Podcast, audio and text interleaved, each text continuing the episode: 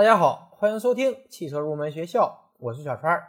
上一期节目给大家介绍了汽车空调压缩机的主要功能和作用，以及定排量和变排量压缩机的区别，并且给大家介绍了定排量压缩机中的曲轴连杆式压缩机的构造和原理。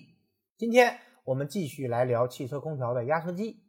首先，我们来说定排量压缩机中的另外一种压缩机，叫做斜盘式压缩机，也叫做斜板式压缩机。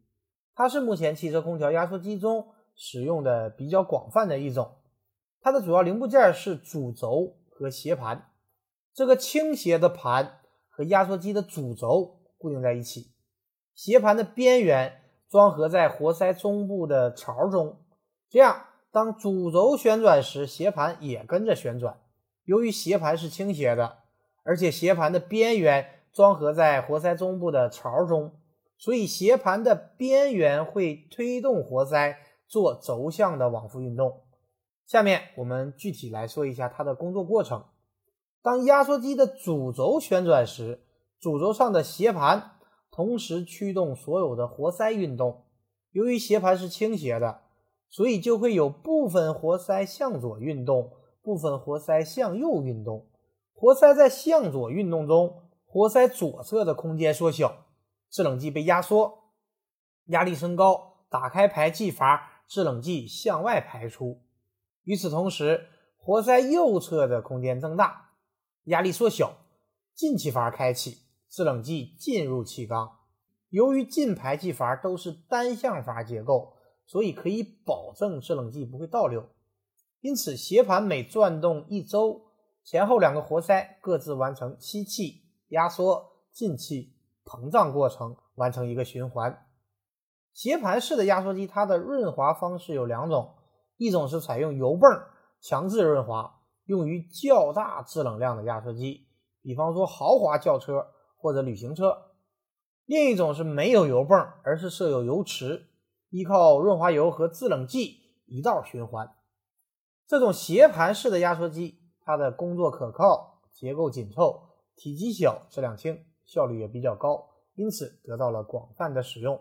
与这种旋转式斜盘压缩机相似，还有一种叫做摇摆斜盘式压缩机。摇摆斜盘式压缩机和刚讲到的旋转斜盘式压缩机，它们的工作原理是基本相同的。都是将主轴上的摇板的摇摆运动变为单向活塞沿轴向的往复运动。它们的主要区别是，我们刚刚讲到的旋转斜盘式压缩机是由斜盘直接驱动活塞做往复运动，而摇摆斜盘式压缩机则是由传动板带动摇板，由摇板驱动活塞做往复运动。它们的基本工作原理和过程都是类似的。说完了定排量压缩机中的几个代表性的例子，我们再来说一下变排量压缩机中的几个代表。变排量压缩机对压缩机的容量进行控制，实现压缩机容量的变化与制冷负荷相匹配的控制。也就是说，压缩机的容量是根据制冷要求的不同而变化的，这样就可以使空调系统在低速时也能具有高的制冷能力和高效率。而在高速时呢，又能节约多余的制冷能力，降低能耗。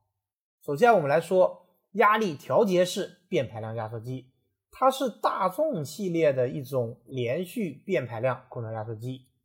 它实际上是基于我们刚刚讲到的斜盘式压缩机演变而来的。它是通过改变斜盘的倾斜角度来改变排量，因为斜盘的倾斜角度不同。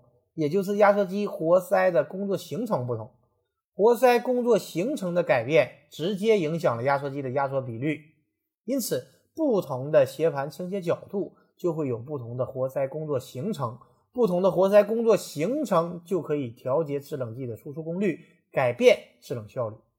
而且这种压缩机的调节范围在百分之五到百分之一百，这种压缩机在正常情况下，压缩机是持续运转的，不发生离合动作。这样就可以实现变排量压缩机的一些好处。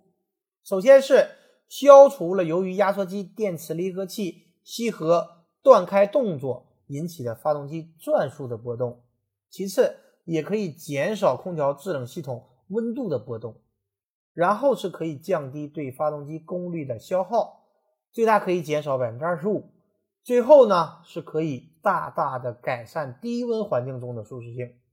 说完了压力调节式变排量压缩机，我们再来说一下电磁阀调节式的变排量压缩机。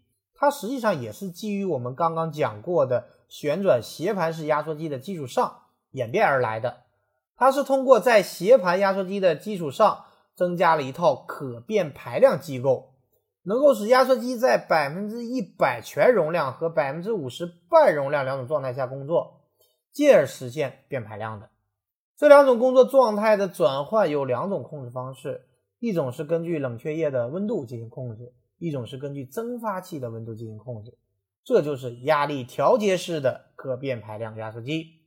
好的，以上就是本期节目的全部内容。下一期节目我们继续来给大家介绍汽车空调系统的专题。